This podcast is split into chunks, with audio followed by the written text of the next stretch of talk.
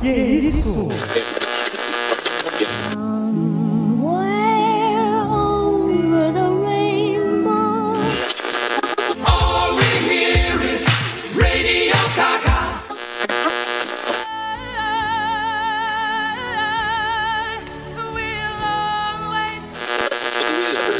Singing in the rain, just singing in the rain. Oráculo. Oráculo. Oráculo.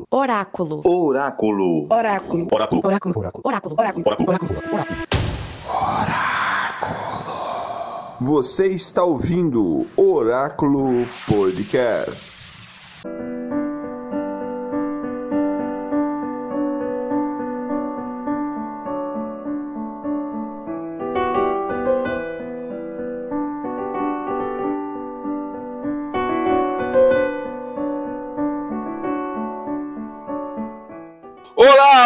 Oráculo Podcast está no ar. Eu sou o Carlos Daniel, a voz do Oráculo, e o fabuloso destino de Amélie Poulain é um filme lindo. Oi, eu sou a Mica, do Voltando aos Clássicos, e são tempos difíceis para os sonhadores. Fala galera do Oráculo, Ed Persona falando aqui, tamo junto mais uma vez, vamos falar de Amelie, né? E está começando mais um Oráculo Podcast.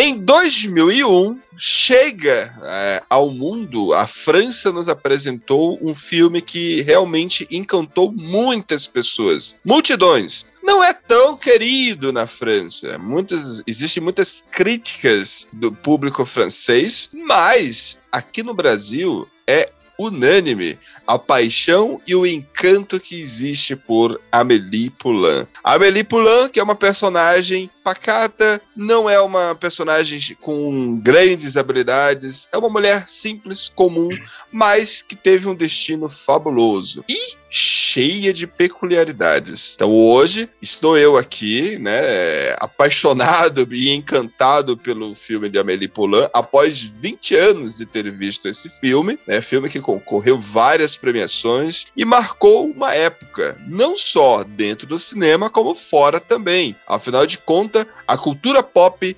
sempre copia suas referências. E outros diretores também fazem filmes parecidos com a forma em que Amélie Poulain foi gravada. Mas eu tenho dois queridos amigos aqui que também gostam do filme. Eu pergunto para vocês, é, quais são quando vocês as, lembram assim de Amélie Poulain? Quais as primeiras lembranças que vocês têm? Acho que a primeira lembrança, com certeza, é o verde e o vermelho. e uma garota de olhinhos esbugalhada e cabelo curtinho. basicamente a imagem do pôster, né? Porque o filme é aquilo mesmo. É basicamente isso. Cara, eu assisti a Amélie Poulain, não cheguei a assistir é, na época do lançamento, eu vim conhecer um pouco depois, mas foi bem como a Mica, né? Chama a atenção muito as cores, a estética do filme e o visual da Amélie, né? A pureza dela é uma coisa que me chama muita atenção, né? principalmente isso no filme. Essa pureza dela, essa delicadeza, é um personagem bem icônico, assim, na minha opinião. Isso foi o que me chamou a atenção logo de cara. É impossível você olhar o pôster, assim, do, do filme, ou se você estiver passando no streaming, que seja o caso, e você não, não dá uma atenção, porque é uma coisa que realmente chama a atenção. E é interessante as cores. É, a, a Mika, você falou uma coisa aí que é interessante, porque assim, o vermelho e o verde geralmente é associado ao Natal. É né? verdade. Muitas vezes quando antes de, de ter visto o filme Amélie, eu também não conhecia Ed na época, eu conheci um pouco depois, mas sempre eu achava que era um filme de Natal, por causa do verde e vermelho. Até que o dia, o dia eu tirei, cara, eu vou assistir, cara, e eu me derreti todo. Me derreti todo, porque é impressionante, as cores, a paleta de cores. E, e incrível que o, essa paleta de cores vai o filme inteiro, né? De uma ponta a outra, tá presente lá o vermelho, o verde, verde, aquele tom mais pastel, assim, que fica. É, cara, é encanto. É, é, é um encanto, é uma beleza. Não tem como você não ficar assim, boca aberta. Não, é à toa, né? Que muito comum a gente vê restaurantes. Aqui em Curitiba eu já vi restaurantes. Ah, e aí na Bahia, Ed, você já viu algum lugar? com decorações de Amelie? Aqui não, aqui na Bahia eu nunca vi, não. Mas deve ter, né? Sempre tem alguém que. algum fã que curte muito e com certeza deve ter em algum canto. Mas eu, particularmente, nunca vi, não. E você, Mica? Olha, não me lembro de já ter visto assim pessoalmente, mas é, qualquer lugar que você vê fotos assim de coisas temáticas que tem a ver com cinema, é difícil não ter uma foto desse filme. É icônica. Talvez a pessoa nem conheça tanto o filme, né? Às vezes a pessoa nem é assistiu, mas é uma foto assim. Então, a própria imagem do pôster é tão bonita, né? E ela tem toda essa referência, é um filme conhecido. Então, aquele filme que talvez muita gente é, diz que assistiu e até acredita que assistiu e realmente não assistiu, mas porque ele já tá tão ali, né? Parte da nossa cultura ali. É, então, eu acho que não tem como não tem algum lugar é, que tem essa temática, uma foto dela. Exatamente, concordo. E, cara, olha, eu, eu acho muito lindo é, aquele cabelinho dela, sensacional. E, e assim, e, a, cara, o que prende mais a minha atenção, né, é, é aquele os minutos iniciais. Quando o narrador ele começa a descrever quem é a Amelie, né? Não só a Amelie, ele vai descrevendo o perfil, né, de cada personagem. E aí ele fala por exemplo, eu me identifiquei muito com o pai dela. Aquela ideia de que ele pega a bolsa, né, a maleta de ferramentas, tira a fer todas as ferramentas, joga tudo assim, e aí ele vai limpando um por um e depois vai arrumando novamente. é, desperta o meu lado Monk. Vocês lembram da série Monk? Isso é uma, uma, coisa bem interessante que eu acho no filme, e depois de assistir pela segunda vez, a gente vai, vai captando melhor é essa coisa minimalista do filme, né? de estar tá enaltecendo sempre as pequenas coisas que durante o dia, nosso cotidiano, as pessoas ao nosso redor, a gente não percebe. Então, o filme enaltece muito e valoriza muito essas pequenas coisas como as grandes causadoras das coisas grandes da nossa vida e de todos os acontecimentos, né? Para um grande acontecimento é preciso de uma pequena coisa, um pequeno detalhe e o filme enaltece muito isso, se não me engano. Tem uma cena que o carro atropela uma mosca. Então são coisas muito detalhes muito pequenos mas que o, filme mostra que eles vão gerando grandes coisas, né? Inclusive Esses detalhes na... fazem diferença, né? Acaba fazendo uma diferença muito grande mais na frente. Puxa, que ver verdade isso, Ed. Acho é, que é aí que tá também uma grande beleza, né, desse filme, porque são essas pequenas coisas, e são coisas diferentes, coisas que a gente geralmente não dá muita importância, é, e são coisas que, que te prendem, né? Algumas coisas você pode até se identificar, né, como o Carlos já se identificou ali, né? Mas, assim, eu acho engraçado essa questão das ferramentas, porque você vê que apesar da gente olhar, assim, não parece que tem, a gente não vê um afeto grande entre os pais da Meli, mas essa questão de, dos dois terem esse mesmo gosto, um com a caixa de ferramentas, né, e ela com a bolsa, ela também gosta de esvaziar a bolsa dela, limpar a bolsa dela e colocar as coisas de volta, ou seja, é, às vezes é uma pequena coisinha que mostra que eles talvez eram almas gêmeas, apesar de tudo, sei lá. Exato, exato, exato. E o filme vai realmente no começo tecendo isso, né? Ele, na verdade, ele não fala tanto da Amelie é, em todos os sentidos. Você vê que cada personagem ele dá um resumo ali muito preciso do que gosta, do que não gosta. A Amelie, ele fala ali de algumas coisas, mas ele também tem que deixar um mistério, é claro, né? Porque a gente vai conhecer ela durante o filme. Uhum. E ele vai fazendo todo um cerco, né? Ele vai, vai, vai falando de cada pessoinha ali perto dela, cada pessoa que construiu de alguma forma o ambiente em que ela cresceu, né? E, e, eu acho interessante, por exemplo, que a própria personagem Amelie, ela é muito livre em todos os aspectos, né? Talvez você como mulher, né, Mika, deve, deve olhar, né, que tipo assim, com naturalidade, coisas que, por exemplo, ela gosta de pornografia. E, cara, legal. Normal, né?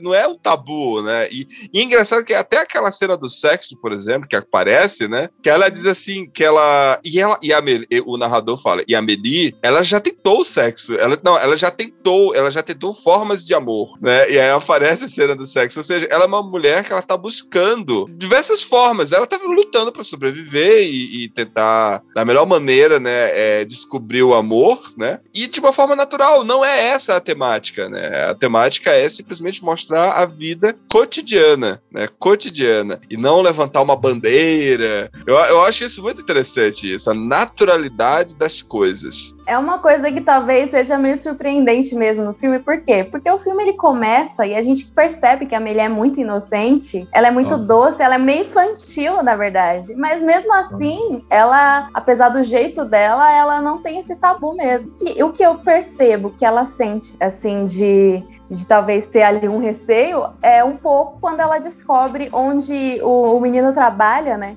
Ele trabalha nessa sex shop, mas também que fazem vídeos ali pornográficos, né? Na hora que ela liga, né? É, falando do anúncio, e na verdade ela tá falando do anúncio de outra coisa, né? Que a gente vai chegar nessa parte com mais detalhes. Mas ele pergunta: Você tem 18 anos? Você se depila? Ela já começa a achar esquisito. ela já acha estra estranho desde a hora que o cara atende o telefone, né? E fala de onde que é. E aí, naquele momento, ela tem um espanto, na verdade, né? Ela tem um espanto que ela fica: Nossa, ele não é a pessoa que eu tô pensando que é, então. É esse cara aqui. Então, ela, ela, em relação ao sexo, ela, ela não tem assim tabu. Ela vê com muita naturalidade. Inclusive, uma das curiosidades dela é quantos, quantos casais estão tendo orgasmo naquele momento. Ao mesmo então, tempo, e ela ela corre e ela fala.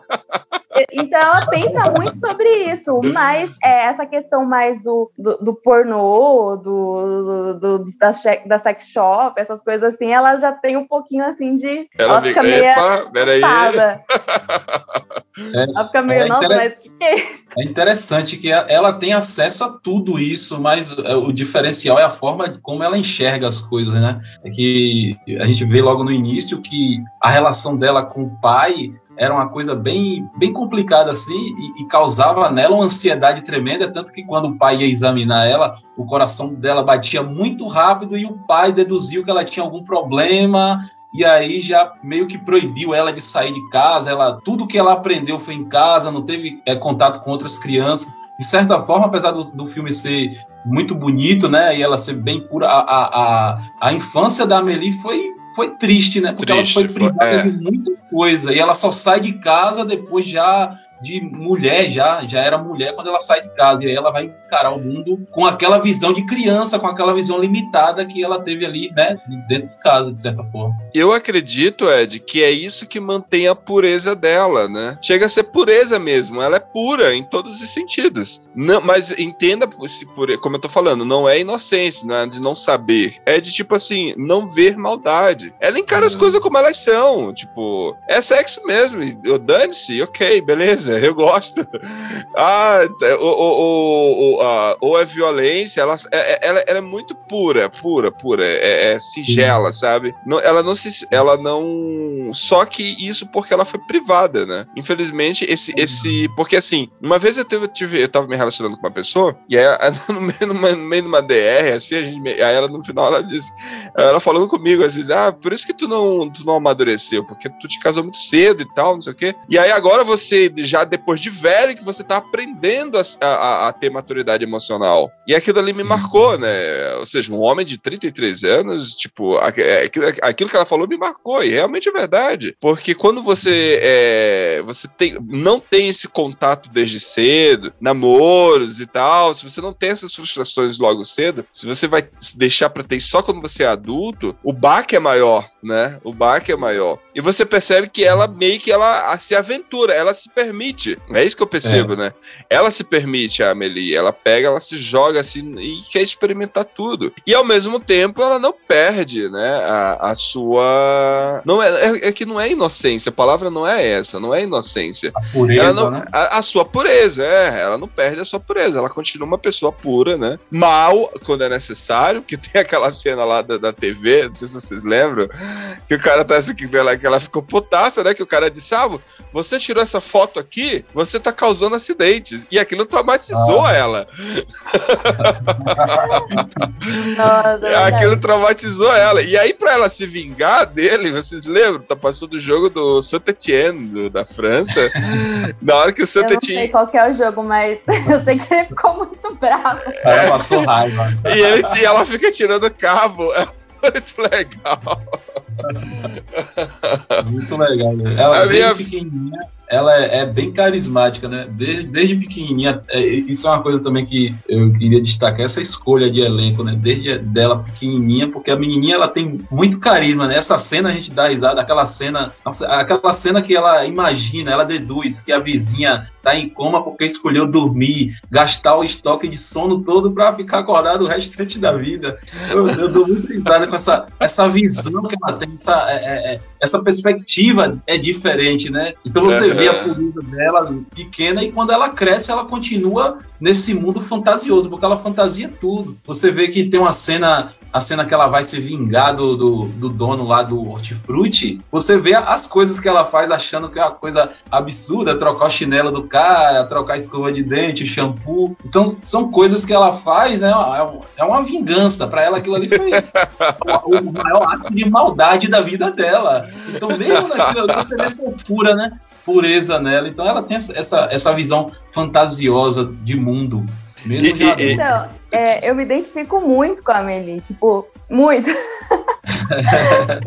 muitas coisas ali. Eu acho que é por isso que eu gostei tanto desse filme, né? Eu acabei nem falando, eu tinha assistido ele antes na Netflix. Se eu não me engano, a primeira vez foi na Netflix. E eu já assisti outras vezes, só que já fazia um tempo, aí eu revi esses dias, né, pra gente falar sobre ele. Mas assim, eu gostei muito do filme por causa disso. E na época que eu era bem mais jovem, eu fiquei chocada com as cenas mais pesadas, porque eu era muito inocente. E com uhum. o tempo, assim, foi passando, e, eu, e agora que eu revi, eu eu assisto de boa, não tenho nenhum problema com, com o filme. E me identifico mais ainda porque, apesar de tudo, eu sempre tive um jeito meio infantil, na verdade. Acho que eu sempre acabo me identificando com personagens que têm um jeito mais infantil. Então, é, mesmo adultos, né? Por exemplo, tem um filme que eu gosto muito, é aquele De Repente 30, por quê? Porque tem uma garota que cresce meio que. Ela é criança, mas no corpo de adulto. E muitas vezes eu sou assim, né? Eu sou tipo aquela menina fofinha, né? Meu marido fala, ai, você é tão fofinha e tudo.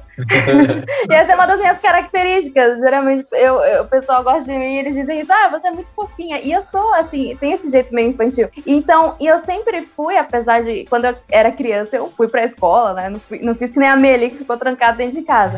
mas mesmo assim, eu também sempre fui muito imaginativa e sempre criei um mundo muito meu então, acho que até hoje, é, muito, algumas situações ali eu encaro de uma maneira talvez não convencional, justamente por, por causa desse meu lado mais imaginativo, assim, né? É, sempre gostei de inventar historinhas e tudo. E é, essas pequenas coisinhas que ela observa, que ela narra e tudo mais, são coisas que não iguais, né? Mas eu também muitas vezes acabo me reparando em coisas ali aleatórias que. Uhum. coisas Cara, bobas. Acho... É legal isso. Verdade. acho que é por isso, tem uma, uma escritora que eu gosto muito, para mim, a minha escritora brasileira favorita, que é a Lígia Fagundes Telles. Não sei se vocês já chegaram a ler alguma coisa dela, mas ela é não, bem famosa. Não conheço. Até. Ela é uma escritora clássica, até, de certa forma, da nossa literatura. E eu lembro que eu li o livro dela uma vez na escola, achei tão chato e tudo, mas quando eu cresci, que eu voltei a ter contato com a obra dela, eu gostei. Por quê? Porque ela também é muito detalhista. Ela fala de certos detalhes na hora que ela tá escrevendo, que são realmente coisinhas pequenas, coisas muito sutis, mas deixa tudo muito mais rico, né? Desperta bastante a imaginação. Então, esse, esse, essa característica da Amelie, de ter essa outra forma de encarar as coisas, de ser um pouquinho. Ela é tímida, né? Ela,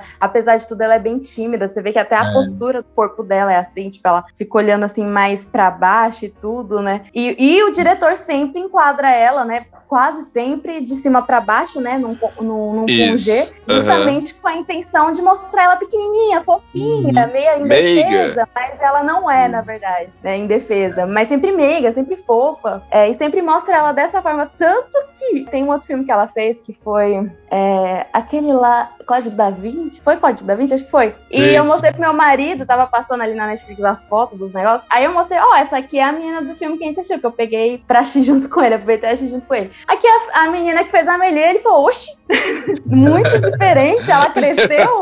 Ele me perguntou isso, ela cresceu. É que ela tá tão alta e forte. É, então, porque a Ari, ela é sempre assim, meio curvada, sempre tímida e tudo. E ela tem essa dificuldade de, de socializar, apesar de tudo. Ela meio que vai, ela tem aquela coragem, ela vai por, movida ali pela curiosidade, né? Do que vai mudar o destino dela ali, que vai acontecer. Uhum. Mas é, ela vai, assim, sempre com uma certa reserva. Tipo assim, a pessoa começa a contar da vida dela e ela meio que não quer é assim, não tá ali tão interessada. Ela só quer saber uma informação, você não tem, tá bom, vou embora. Não, fica, que nem aquela vizinha dela lá. Não, então, deixa eu te contar a história da minha vida. Me identifico com isso também, que acontece muito comigo, de pessoas olhar pra minha cara e, ah, eu quero desabafar com você. Aí eu fico sem graça, não quero dizer não, não quero ser chata. Aí eu fico lá escutando.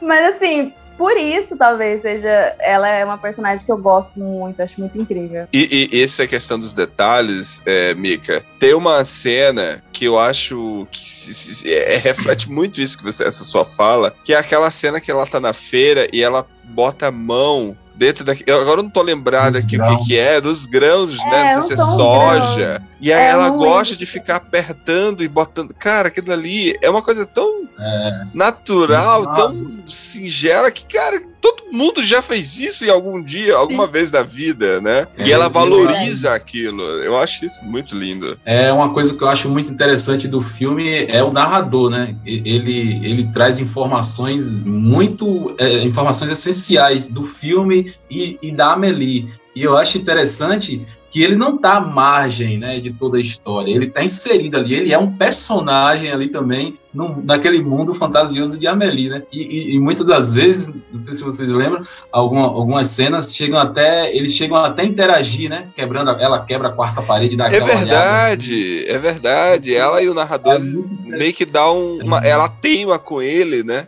Tá, é, tá, tão em sincronia ali. Eu acho isso muito interessante, cara. É, o narrador, o jeito que ele conta, parece até que ele tá contando uma fofoca, né? O jeito que ele vai falando sobre todo mundo, parece aquela pessoa fofoqueira que conhece todo mundo. Aí ele vai falando de tudo. Aí ele fala assim: ah, vai acontecer uma coisa tal dia que vai mudar a vida. Mas depois a gente fala disso, volta, vou falar da outra parte primeiro. Aí ele quer em mim, contando uma fofoca das boas. É verdade, é verdade. E, e, é interessante que essa, essa parte, essa característica da, narra, da narração, é, ela tem que ser bem colocada no filme, né? Não é todo filme que tem narração que funciona. Esse filme funciona muito bem. Eu posso dizer uma experiência, por exemplo. Eu fui casado com uma pessoa surda. E aí sempre tinha que, ela sempre tinha que assistir o filme legendado, né? E às vezes, a, nós, pela voz, pelo tom da voz, sabemos que é uma narração, porque a gente, pelo tom da voz, a gente dá para diferenciar a voz e as falas. Mas o narrador desse filme é tão interessante que até mesmo a parte legendada dá para diferenciar. Por exemplo, a, a, minha ex, ela, ela lia e ela sabia, né, quando era narração e quando era diálogo. Tão bom que é o jeito como ele conta Legal. a história, né, que não atrapalha. E é ela vendo o filme, a ela ali a legenda, né, ela perguntou. É, ela falou: esse filme é narrado? É narrado, ou seja, ela conseguiu identificar. Ou seja, é uma característica característica boa de, de, desse roteiro. Porque, por exemplo, tem filmes que o narrador que só atrapalha o filme. Porra, deixa eu ver a história. Me lembra muito a narração desse filme, Mika. Me lembra um filme que eu não sei se vocês já viram, mas é Mary e Max, uma amizade diferente, uma, uma amizade diferente. É um filme que é feito de animação, é stop motion, que é bonequinhos de massinha, e é uma menina uhum. australiana e um cara de Nova York, uma menina de 8 anos e um cara de 47, eles são amigos. Lembra desse? Já, já viu esse filme, Mika? Eu lembro desse filme, mas eu nunca cheguei a assistir. nunca assisti. Mika e Ed Persona. Ah, procurem assistir esse filme, porque esse filme, se vocês curtem a Melipolan, vocês vão amar Mary Max. Você que está nos ouvindo, ouvindo também, ouvintes, quem nunca assistiu, procure assistir Mary Max, que assim, é muito singela a amizade deles. E na época, eu até me questionei, mas eu, eu falei assim, puxa, mas mas por que, que essa história é em stop motion? Não é? Aí depois eu falei, hum, não casaria bem, né?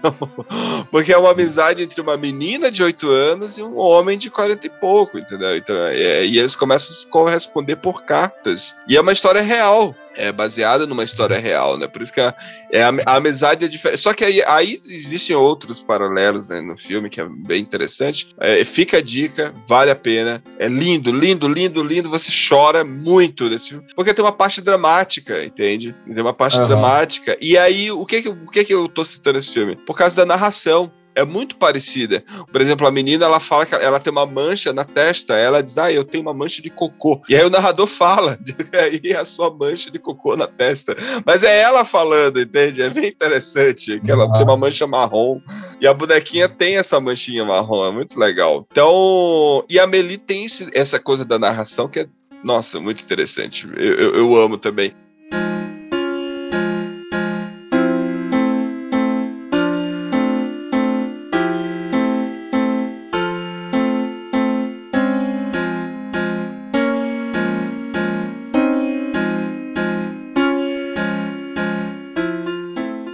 Pergunto para vocês, qual é o personagem do filme, né? Além da Amelie, ou se vocês quiserem. Porque o filme é de personagem. É um filme de cotidiano, de vida real e de personagens. Qual é o personagem que vocês mais gostam do filme? Qual é o seu personagem favorito, Ed? Bom, além da, da Amelie, né? Que porra, é impossível você não, não ser a Amelie, é a personagem favorita de qualquer um. Acho que esse filme tem essa particularidade. Né? Às vezes tem um filme e o protagonista não é o favorito da maioria, inclusive. Acontece. Eu acho, né, eu acho, que no caso da Amelie é impossível, é impossível. ter alguém que, né, que não goste da Amelie. Tirando ela, eu curto muito o pintor, né? O Raymond. É, é um outro cara que é, a história dele é semelhante à da Amelie, né? Que ele teve um problema, agora o dele já é, já é um problema real, né? Os ossos frágeis e ele também ficou impossibilitado de sair de casa e aí ele, ele criou o um mundo fantasioso dele nas pinturas, né? Eu acho interessante e até melancólico também aquela questão de que ele todos os anos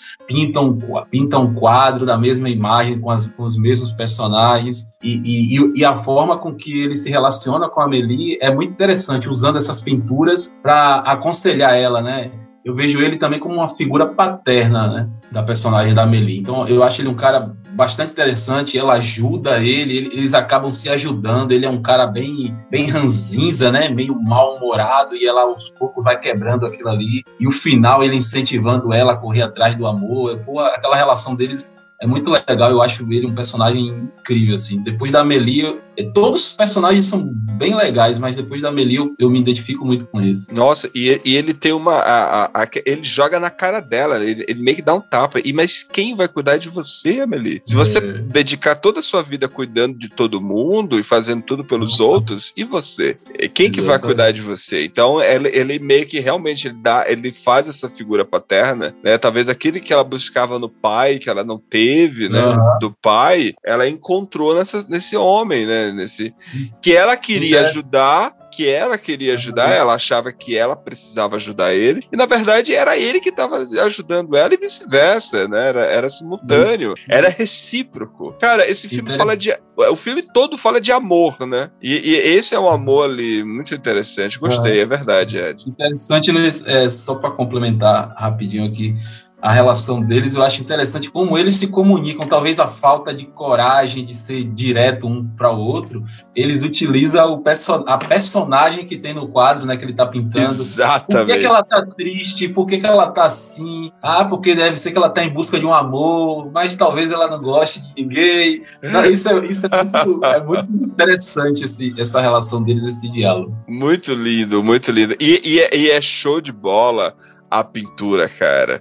Eu também é. gosto de fazer meus rabiscos. A sua filha também, né, Ed? É, então, tipo, fazendo...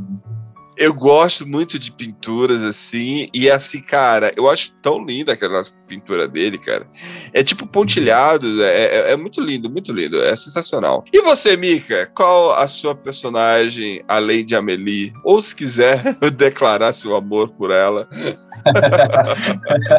eu acho que eu meio que já declarei bastante bastante meu amor pela Amelie, né? Porque eu gosto muito, me identifico muito com ela. E realmente, é, agora que você falou, Ed, sobre essa questão é, do pintor, essa figura paterna, eu não tinha parado para pensar, mas realmente é uma figura é, um sábio aconselhando ela, né? Uma pessoa ali que dá uma luz sobre a vida, né? Pra ela. Uhum. E, essa questão dessa personagem no quadro, nossa, eu acho muito legal que eles conversam através disso. Porque ela é muito tímida para chegar e falar sobre ela, né? Então ela mesmo vai inventando a historinha da personagem e ele, que é esperto, já vai sacando o que tá falando dela. Uhum. Então eu acho isso legal, é, essa relação dos dois. Além dela, eu acho legal, assim, é, o personagem do, do, do interesse romântico dela, né? Eu acho ele interessante porque ele é uma, realmente uma versão masculina dela. Dela, Né? é. Ele acaba sendo o cara meio estranho, meio tímido, mas que também gosta de coisas pequenas, coisas, né, que, que as pessoas jogam fora, por exemplo, as fotos, né? Ele tá sempre ali Nossa, procurando as fotos embaixo da máquina fotográfica. E eu acho interessante é, essa questão nele. Deixa eu ver, além desses personagens. E, é e ele são que do todos outro, muito ele do outro lado da cidade, quando eles eram crianças, já, já se comunicavam, né? Só que sem saber, né? Exatamente, isso é muito incrível. É, é quase que. É, é romântico, né? Porque ele é quase uma coisa de alma gêmea, né? Tipo, eles estavam tão. Perto do outro, mas não se Sim. conheciam naquela época, se conhecem Isso. depois. Então, assim, eu acho muito legal. E também eu gosto muito daquele personagem que é o funcionário lá do Hortifru- Hortifruti. Por quê? Nossa. Ela, ela sente muita pena dele, e não tem como não sentir, né? Porque ele é sempre maltratado ali pelo cara e tudo. Mas assim, ele é muito doce, ele é muito amável, e tem Sim. toda aquela delicadeza ali, ele gosta muito do que ele faz, né? Tanto Ah. que é, ele, ele critica, é muito devagar É e tudo, o mas Lucy, naquela, né? Naquele- O Lucy, né? Isso. E naquele dia que ele acaba ficando sozinho lá, né? Porque o- ela prega uma peça no chefe justamente pra punir ele por causa disso, né? E que ele tá lá dormindo nos fundos. Você vê que apesar de tudo, por mais que ele seja devagar ali no trabalho, ele faz com tanto carinho, tanto cuidado que o pessoal gosta, o pessoal não reclama, ah, isso tá demorando muito, nem nada do tipo. Aham. Eu acho que ele é um personagem muito legal. E ele também é um personagem que é guiado, né, pelo personagem do pintor. Ele também ali. Tem, Também. eles têm também uma espécie de relação, então ele é quase também como um outro filho, né, pra É ele. verdade. E ele vai ensinando lá várias. Ensina a xingar o chefe. Tem hora que ele se empolga e começa a xingar o chefe. É assim, não, calma, calma, já tá bom por hoje.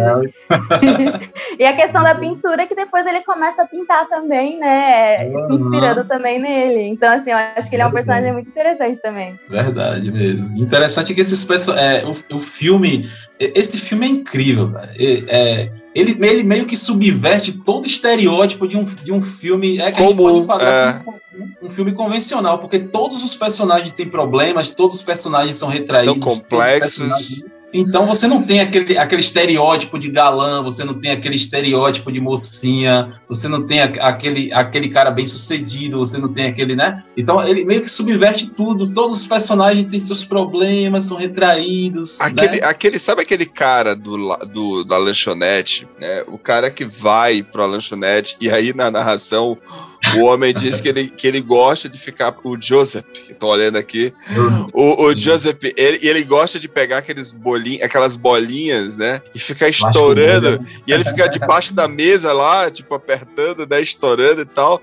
E ele só vai por causa da garçonete, que é a ex, a ex dele, né? E ele tá lá pra perseguir ela. Ele tá lá pra, o tempo todo, tipo, com aquela cara enfesada, olhando pra ela, pra ex. E ele é obcecado, ele Por anota, ela. gra- ele grava tudo, né? Grava. Como um detetive, um investigador, sei lá. É um louco.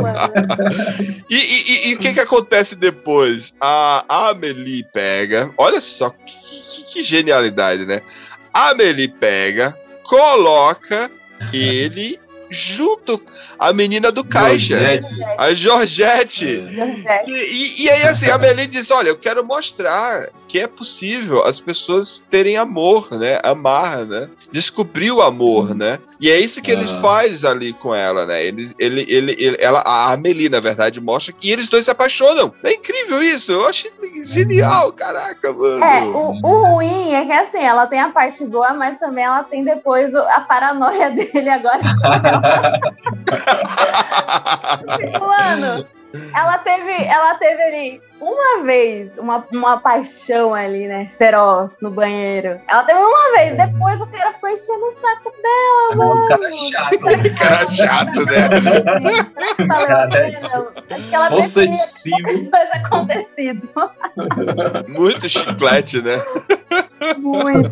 Obcecado é- totalmente. É interessante isso que, que a Amelie faz, e eu, eu meio que costumo dizer que a Amelie ela se, se transforma num agente do destino, né? Ela começa a, a criar, de certa forma, situações né, para ajudar as pessoas. E, e tem até essa, essa questão em cima do, do título do filme, O Fabuloso Destino de Amélie Poulain, que às vezes a pessoa se, as pessoas se questionam, já vi pessoas se questionando qual a relação desse título com a vida, né? Da Amelie? Qual, qual foi esse destino fabuloso dela? E tá justamente a resposta na minha, na minha ótica tá essa aí, que é, é apesar dela ter tido uma infância muito ruim, ela tinha tudo para ser uma criança retraída, sei lá, violenta talvez, tinha tudo para ser um, para ser um fracasso. E ela mesmo assim escolhe ajudar as pessoas. Né? Ela, ela, ela sente prazer em ajudar as pessoas. O fabuloso destino de Amélie Poulain é justamente isso aí: amar as pessoas, ajudar as pessoas e fazer com que as pessoas Buscar se sintam bem. sempre as o amor, né? Bem, é, as pessoas se sentindo bem, ela também se sentia bem. E eu acho isso muito interessante. É, tem uma parte que tem no, no café onde ela trabalha um, um, escritor que é meio frustrado, né? Porque não, não teve os livros dele publicados e tudo mais. E uma vez ele falando, um, recitando um trecho do livro dela, dele, ela, ela gravou aquilo ali, chegou na parede, não sei se vocês observaram, no muro, e pichou aquela frase. E quando o cara passou que viu aquilo ali, para ele foi tudo. Então, esses pequenos detalhes, né, que ela acaba ali montando, mudou a vida de todo mundo, inclusive do, da primeira cena lá do Dominique, né, predutor, predutor, que tem essa questão do, do sobrenome, que ela le, leva os brinquedinhos de volta ali, é aquilo ali que desencadeia todo esse, esse destino fabuloso dela. E, e, e tu lembra o qual foi o acontecimento lá do dia 29? Vocês lembram? que no dia 29 de agosto foi quando ela escutou, tipo assim, ela tava no banheiro, né? Mas o que, é, o que espantou ela foi que ela escutou o noticiário lá sobre a Lady Di, né? E ah, realmente marcou, né, a data, né? Hoje, acredito que vamos estar colocando esse episódio no ar no dia 29 de agosto. Caramba! É, bom, acredito que vai dar certo. E, e aí, tipo, é uma data icônica, né? É uma data icônica, né? Pro dia 29 de agosto, fabuloso destino dela. E é também Inclusive, o nosso, né? Isso. Inclusive, eu não sei se vocês concordam comigo, é uma visão que eu tenho. O filme meio que faz um, um paralelo entre a Amelia e a princesa, né? A Lady Di. Também era uma pessoa que ajudava muitas pessoas, estava envolvida sempre né, nessa, nessas obras de caridade e tudo mais. Vira e mexe, ela estava ali é, no meio dessa, dessa, coisa. Tanto que ela, ela ganhou o título de princesa do povo, né? Que era bastante. Uhum, eu acho que o filme faz, em vários momentos, esse, esse, essa, esse comparativo com a Amelie. Inclusive, tem uma cena que ela tá, que ela tá assistindo, provavelmente, o, o, o enterro, né? Ali, a, a cerimônia do, da Lady Di, e ela se coloca no lugar dela, né? Como se fosse ela é que estivesse morrendo ali, o pessoal ali todo comovido. Então tem esse paralelo, não sei se vocês perceberam e acham isso também. Faz mas... muito sentido, eu não, Ed. Eu não tinha percebido, mas agora que você falou, porque assim, a gente vê, né? A gente sabe que ela tá assistindo, a gente sabe que ela tá imaginando, ela se imagina também meio que às vezes, sei lá, eu pensei tipo uma Madre Teresa, né? Mas Sim. realmente nesse caso ela tá se imaginando vendo as imagens da Lady É uma coisa que eu não tinha associado na hora. Mas assim, ela começa a fazer um drama ali, né? a maneira como ela morreu, muito triste lá, muito é, desiludida pela vida, ela acabou morrendo de coração partido. Negócio muito engraçado. E aí, né, que ela, que ela tem aquela epifania, tem que ajudar o meu pai, né? Que ela fala assim, ele fala assim, ah, ajudou tantas pessoas e o pai dela deixou definhando, tanto que tem. É verdade. Gente, ela é muito. Eu acho que ela tem uma mente. Ainda bem que ela usou pro bem, porque ela poderia ser uma psicopata. Ela é, é muito, ela é muito minimalista. ela é quase um Sherlock. Ela vai imaginando, não, eu vou fazer assim, assim, assim, que vai dar em tal resultado, assim. Ela vai planejando os negócios. Se ela fosse uma assassina, acho que ele ia tentar o crime perfeito. ela vai. Ela e ela planeja muito. comer com muito detalhe. É incrível isso, Mika, é verdade. Você, na, hora, na hora que ela vai se vingar, por exemplo, a gente vê ela falando as coisas e fala, nossa, mas o que, que ela tá fazendo? O que, que isso tem a ver? E quando você vê a coisa se desenrolando, você vê que uma é. coisa puxa a outra e, e acaba e... dando certo. E isso, isso, isso que você tá falando, Mika, com, é, dialoga com um pensamento meu que é o seguinte: eu sempre falo assim que eu vejo às vezes as pessoas, ah, porque eu amo e eu, eu, eu só gosto de fazer o bem, eu quero ser positiva, e sabe aquela tipo de pessoa que fica, ah, o que eu amo e tem que ser amorosa e tem que fazer e tem que fazer as coisas boas e tal. E eu que eu não conheço nada de ruim, né? Eu não quero nada de ruim na minha, eu não sou, eu não, eu não tenho nenhum pensamento mal nem negativo. Existe quando, assim? e quando e, e, eu vejo muita gente, eu acho isso muita hipocrisia. Uma vez eu falei já, eu vejo muito no Instagram, redes sociais, as pessoas, ah, porque eu só quero fazer bem, eu não quero saber nada de mal e tal. Gente, eu, eu, no meu caso, eu, Carlos Daniel, eu penso assim: você só sabe o que é amor se você tem conhecimento do ódio e, do, e, e, do, e do, daquilo que é mal. E aí você escolhe fazer o bem, entendeu? Você escolhe. Porque se você for fazer o mal, você também vai conseguir. Mas você não quer fazer. Então você quer fazer o bem. Isso é o amor verdadeiro. Esse negócio de que a pessoa é puro amor e que não sabe o que é odiar e não sabe o que é, o que é coisa ruim, eh, não é existe. Psicopata. É, uma... é saudável ter raiva, gente. É, é normal. Exato. E aí você. E a Amelie é prova disso. Porque assim, se ela quisesse fazer o mal, sempre ela poderia, porque ela tinha capacidade. E ela demonstra isso, que do jeito que ela faz algumas maldades lá, mas a pureza dela tá o quê? Na capacidade de escolher fazer o bem. E, e isso torna ela um ser humano sublime, né? Um ser humano é, é altruísta, né? De, de certa forma. É, é, né? É, é, e, e, e, é assim que deve ser. Pra, a, a, gente não deve pensar, tipo, ah, não, eu não conheço ódio, eu não conheço raiva. Eu, eu, uma vez, é que eu, eu, falo muito em ódio e tal, essas coisas. Eu, às vezes eu falo, porra, eu odeio essa pessoa com todas as forças do meu coração. tipo Adam Sandler. Aí a pessoa, não, mas por que você tá falando isso, cara? Não, cara, eu não gosto. eu não gosto. Coitado do Adam.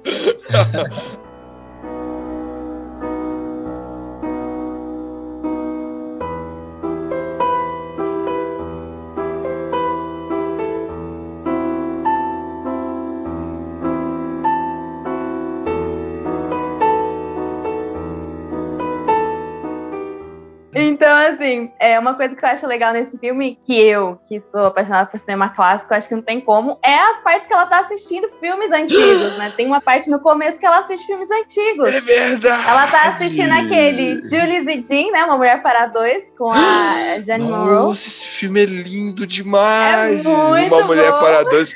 São dois homens se apaixonando pela mesma mulher, caramba! Esse filme também é não convencional, inclusive eu acho Você que tem esse filme, muito com a? Vague. Você tem eu esse não filme? tenho, você acredita? Ainda não Sério? consegui, mas preciso, eu Nossa. gosto muito. Ele é muito amorzinho, e eu acho que talvez por isso até, acho que até ali já dá uma dica de, é, de onde o diretor tirou é, esse filme que ele escreveu da Amélie, porque ele lembra, remete muito filmes da novela vaga, aquela coisa meio de liberdade, aquela coisa meio de coisas não convencionais, mas que são do cotidiano, que a gente não presta tanta atenção às vezes. Sim, E sim, mostra sim. a tela, ela, ela falando, vendo a mosquinha ali né, no canto da tela, na hora que eles vão se beijar. E é engraçado que quando eu achei esse filme, eu vi a mesma coisa e eu fico caçando essas coisas também no filme. Nossa, Caramba. ó, caramba, é verdade, Mica, é É verdade. muito legal. É, acho que é a sombra, né, da mosquinha que vai assim na É. janela, eu acho, na frente dela. E aí tudo, porque a é, novela e vaga era assim, não era E mostra a cena duas filmado. vezes, né? Mostra a cena limpa, normal, e depois mostra a cena, a mesma cena do jeito com a perspectiva dela,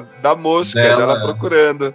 Isso. Puxa vida, é É, verdade. E, e ela faz uma referência também ao filme americano, né? Que uma das coisas que dizem que ela não gosta é quando as pessoas não olham pra frente quando estão dirigindo num filme antigo americano. É verdade. Eu Isso acho, rola eu não tenho, eu não tenho certeza. Eu acho que o filme que ela tá assistindo é um filme chamado O Pai da Noiva, que é uma versão com Spence Tracy, que a filha dele é Elizabeth Taylor. Eu acho, eu não tenho certeza absoluta, mas eu acho que é esse filme. Que ele tá no carro junto com a esposa dele, que é uma atriz famosa também, que agora eu esqueci o nome. Bem, bem clássica essa atriz. E ela, eles estão juntos conversando. Acho que é a cena que eles estão indo conhecer os pais do futuro marido, né, da, da Elizabeth, porque tem remake e tal desse filme, né, lá nos anos 90 e tudo. Aham. Que é a história, né? O pai, ele, ele, ele descobre que a filha dele vai casar e o filme é sobre ele nesse processo do casamento da filha, os gastos e todas as questões que acontecem. Então, eu acho que a cena que ela vê, que ela reclama deles não estarem olhando pra frente, é desse filme. Muito Entendi, massa. que legal, cara. Olha quanta coisa boa desse filme, né, mano? E olha que a gente aqui nem Pra agradar todo mundo. Meu marido, que não é exatamente um fã desse tipo de filme fofinho, ele tem, ele gosta muito de coisas relacionadas à, à história, à guerra e tudo mais. E nesse filme tem um momento ali, gente, que momento, que é o ápice da, do conhecimento misturado fantasia da Amelie. Porque tem um determinado momento que ela marca o encontro com o carinha lá que ela gosta. E, e ele se atrasa. Ela pensa, tem duas possibilidades. A primeira, ele não achou o papel. Beleza. Aí a segunda, ela começa a inventar uma história, um negócio tão complexo. Foi sequestrado, né? Foi sequestrado, aconteceu um monte de coisa. E assim, é os detalhes que ela vai ali costurando tem muito a ver com um momento Uhum. histórico que é, que é os anos 90, né? Tanto que meu marido me perguntou, não, isso aí faz sentido, mas isso aí, esse filme é de quando? Eu falei, ah, 2001. Ele, não, mas não faz sentido ser em 2001. Aí a gente viu que a história se passa em 97, né? Isso. Aí ele falou, faz todo sentido. Então ele achou genial. Essa cena aí é a Ah. favorita que ele gostou muito desse filme, que ela faz essa- esse desenrolar, mas é um desenrolar que faz sentido historicamente, né? Do que estava acontecendo ali até no Oriente Médio e tudo. É um negócio costurado absurdo, mas é, a, a costura que ela vai fazendo, né? Faz sentido Nossa. historicamente. E ele gostou muito dessa parte. Ele, ele foi pesquisar cada detalhezinho do que ela falava e falou, ó, gostei do cara que escreveu isso aí.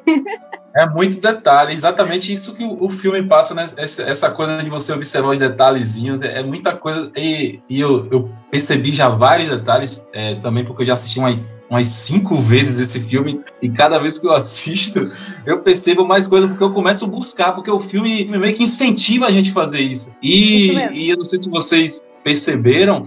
É, a- a- naquele, naquelas cenas em que ela, ela dá o anão de jardim do pai para a aeromoça, né? E, e o anão vai viajando por vários países e cada, cada semana chega uma, né, um cartãozinho de uma foto e ele em um, em um, em um, local do, do mundo específico e ele vai colando aqueles, aquelas fotografias no muralzinho, uma espécie de mural. E, e aí eu dei um pause e fui contar. Tem sete cardzinhos, né? Remetendo ao- aos sete anões da Branca de Neve, né? Exato. Olha, eu não tinha. Olha, né? é um detalhe que eu não tinha percebido também. Ah, que legal. Ela até fala, né? Cara, Na verdade, é que, é que eu não percebi a dica, porque a aeromoça fala: ah, já- o dano já tá feito, eu já tô Sim. conhecida como a Branca de Neve e os Sete Anões. Exatamente. É, exatamente. É bem lembrado. É engraçado porque quando eu, eu revi ele, eu não lembrava como que era, que era isso. Eu achei, a minha, a minha ideia era, meia- uma memória minha falha, de que ela tinha levado ele pra tirar foto em algum cenário, alguma coisa assim, né? Eu não Ah. lembrava que ela tinha entregado Ah. pra aeromoça pra o, o duende dar a volta ao mundo e ver nas E ela já tinha feito um favor também para a aeromoça, que agora eu não me lembro o que foi que, que ela fez para a aeromoça, que ficou meio com a dívida com ela e ela pegou. Ela cuidava dos gatos. Ela, ela, ela, era, ela era babá do isso. Isso, isso. Ela é é babá do verdade. gato. Todo, toda vez que ela vai. eu não- Agora eu não sei se é um gato ou se é um cachorro, mas quem é a babá, ela é meio que a pet é shop ali. Ela que é Eu não babá, ela cuida do Fala tão rápido ali no começo, né? É bem no Ela tão comecinho, é. no começo, bem no começo. E eu, eu não, nunca tinha associado isso e agora faz sentido. Porque quando chegava nessa parte do filme, eu ficava, nossa, mas essa era um moço, de onde que ela é? E, e aí entra, conhece? e aí que entra a parte que você falou agora, Mica. Entra a parte que você falou agora, que é do, do narrador fofoqueiro, porque ele fala dela, ele apresenta ela, tipo, a- a- levando o, o bichinho lá pra ela cuidar. Aí ele diz: Ah, mas depois a gente vai ver o que, que ela vai fazer pra ela. Ele fala isso. Ele, ele dá altos spoilers, ele fica, olha, fica comigo que vai acontecer um negócio muito incrível. Ele fica nessa. Que nem, que nem a fatídica cena, né, no dia lá 29. Ele fala assim, vai acontecer uma coisa que vai mudar a vida pra você. Pensa, nossa, catastrófico. E no final, a notícia em si, é, ela é é- importante, mas o que acontece não tem nada a ver com aquela notícia. Exato, exato. Nada.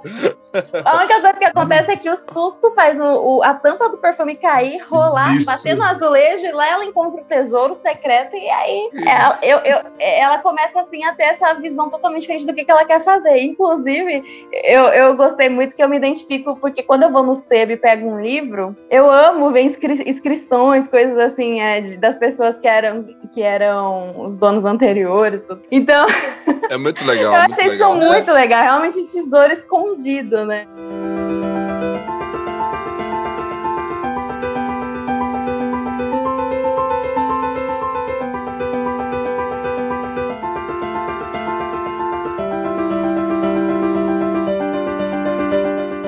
Gente, gente, olha, é muito. Olha, o filme é lindo, é rico. Olha só, estamos conversando aqui esse tempo todo. Nem chegamos a dar sinopse do filme, porque é um filme que nem precisa de sinopse.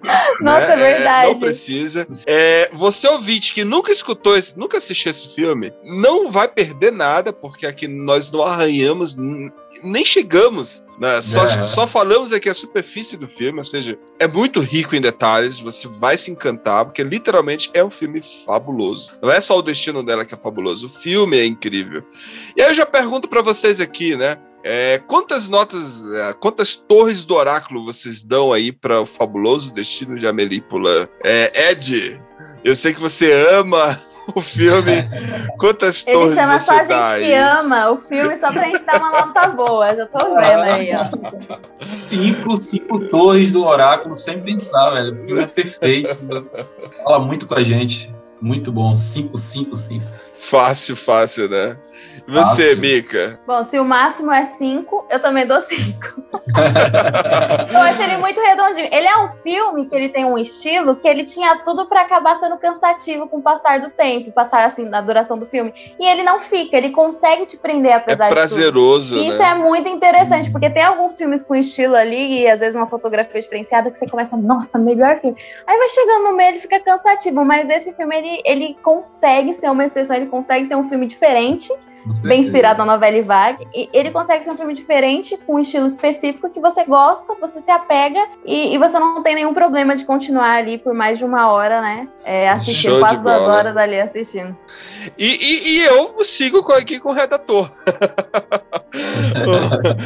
também, também dou cinco torres. é, e aí a média do filme fica aí cinco torres do oráculo, firme e forte na torre. Eu acredito que é um filme que você que quer né, entrar no, no cinema francês é indispensável entrar por esse filme aí. Você vai se encantar, porque tem tantos outros, como a própria datilógrafa, que é muito bom também, é francês, lindo a datilógrafa. E, e- e- e- e foi depois de Amélie que eu fui assistir outros e outros e outros filmes franceses, que é, é- é- é- é apaixonante, apaixonante. Assisti ano passado um filme chamado Soutien, é um filme francês também, é, é lindo ver os caras, como coisas tão singelas e simples do cotidiano pode ser atrativo, né? E quem é apaixonado, é, quem é, se considera uma pessoa apaixonada por cinema, cinéfilo e tudo mais, fica a dica, Amélie Poulain, e com certeza você que escutou até agora, se já gosta, vai continuar gostando mais ainda do filme, que é maravilhoso, e se não, a gente aí é, incentiva você urgentemente a ver esse filme. Foi um prazer estar com você, Mika. Ah, o prazer foi meu, gostei muito, gente. Muito obrigada pelo convite. Amei, foi um papo muito divertido. Valeu, valeu, valeu, valeu. E você, Ed, foi um prazer estar contigo mais uma vez. Prazer foi meu, cara. Muito obrigado aí por mais uma vez ter, ter me convidado e para falar de mais um filme muito bom. Lindo, né? Eu, eu poderia ficar aqui a noite toda falando que não, não ia Eu também, cara, eu também. Que é muito Muita legal. Então, muito obrigado Mas pela oportunidade. Va- vamos aí dispensar a nossa querida Mica, que já vai fazer uma outra live. Muito obrigado, Mica, por estar aqui com a gente. O Ed também tem outra ocupação, mas é um prazer, né, a gente falar sobre esse filme tão lindo. Pô, foi um prazer te conhecer, viu, viu Mica? Assim, mesmo que eu não sei pessoalmente, mas tá podendo interagir com você, porque aqui é, eu tô realizando um sonho, né? Porque eu só vejo essa moça Ah, na que live isso! e agora, e agora interagindo com ela. Foi muito bom, obrigado. aí pela- Ah, eu que agradeço, muito obrigada. É, é muito legal ter esse encontro. E a gente se vê na internet o tempo todo, né? E aí. E ela sempre, sempre tá fazendo live lá na Obras Prima com, com o pessoal colecionador. e Eu sempre achava ligado. que vocês se conheciam, que não sei porquê eu, eu tive essa impressão, mas eu acho que é por isso que a gente acaba seguindo outras pessoas e outras. É, sim, sim. É que eu tenho- sigo ela no Instagram e a gente tem muito amigo colecionador em comum, creio eu, né? Aí Que acaba- legal, que legal, que legal. Valeu, gente. Boa noite pra vocês. Muito obrigado. Boa noite. Indicações proféticas.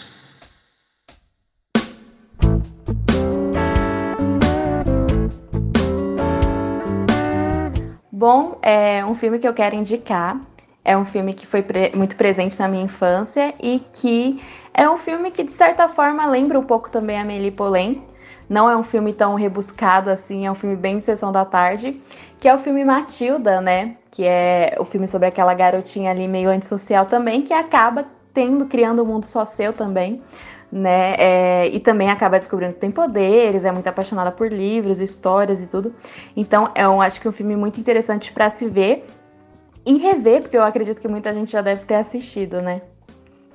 E também é, gostaria de falar que eu tenho um canal no YouTube, que é o Voltando aos Clássicos, onde eu falo sobre filmes clássicos, né? E é cinema antigo, TV antiga também. E também me segue ali nas redes sociais, é, arroba Voltando aos Clássicos, lá no Instagram e também no Facebook. E é isso aí. Muito obrigada. Bom, vou deixar uma dica bastante interessante aí para os ouvintes do Oráculo, que é o filme Bem Me Quer, Mal Me Quer, que também é com a atriz Audrey Tautou, né?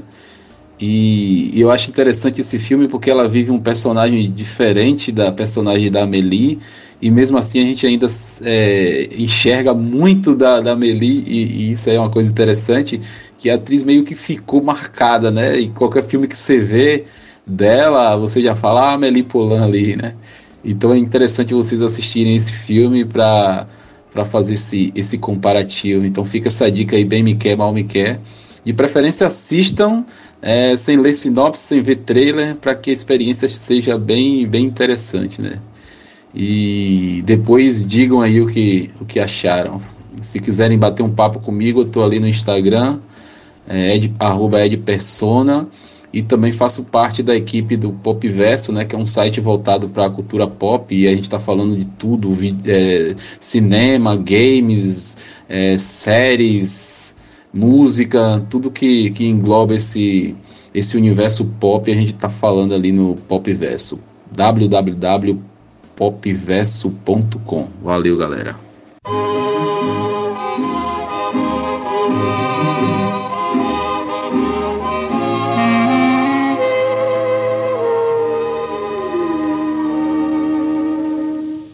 Yeux qui font baisser les miens, un rire qui se perd sur sa bouche, voilà le portrait sans retouche de l'homme auquel j'appartiens.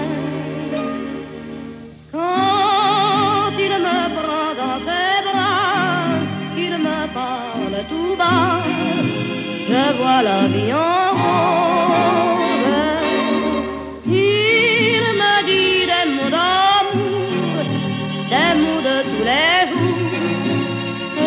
quelque chose. Il est entré dans mon cœur une part de bonheur dont je connais la cause.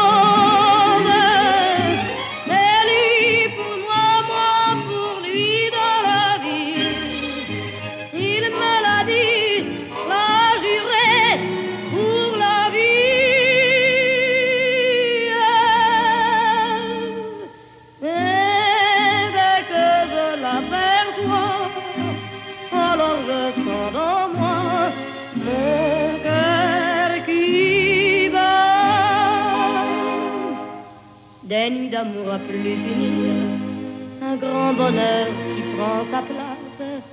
Des ennuis, des chagrins s'effacent, heureux, heureux, en mourir. Quand il me prend dans ses bras, il me parle tout bas, je vois la vie en rose.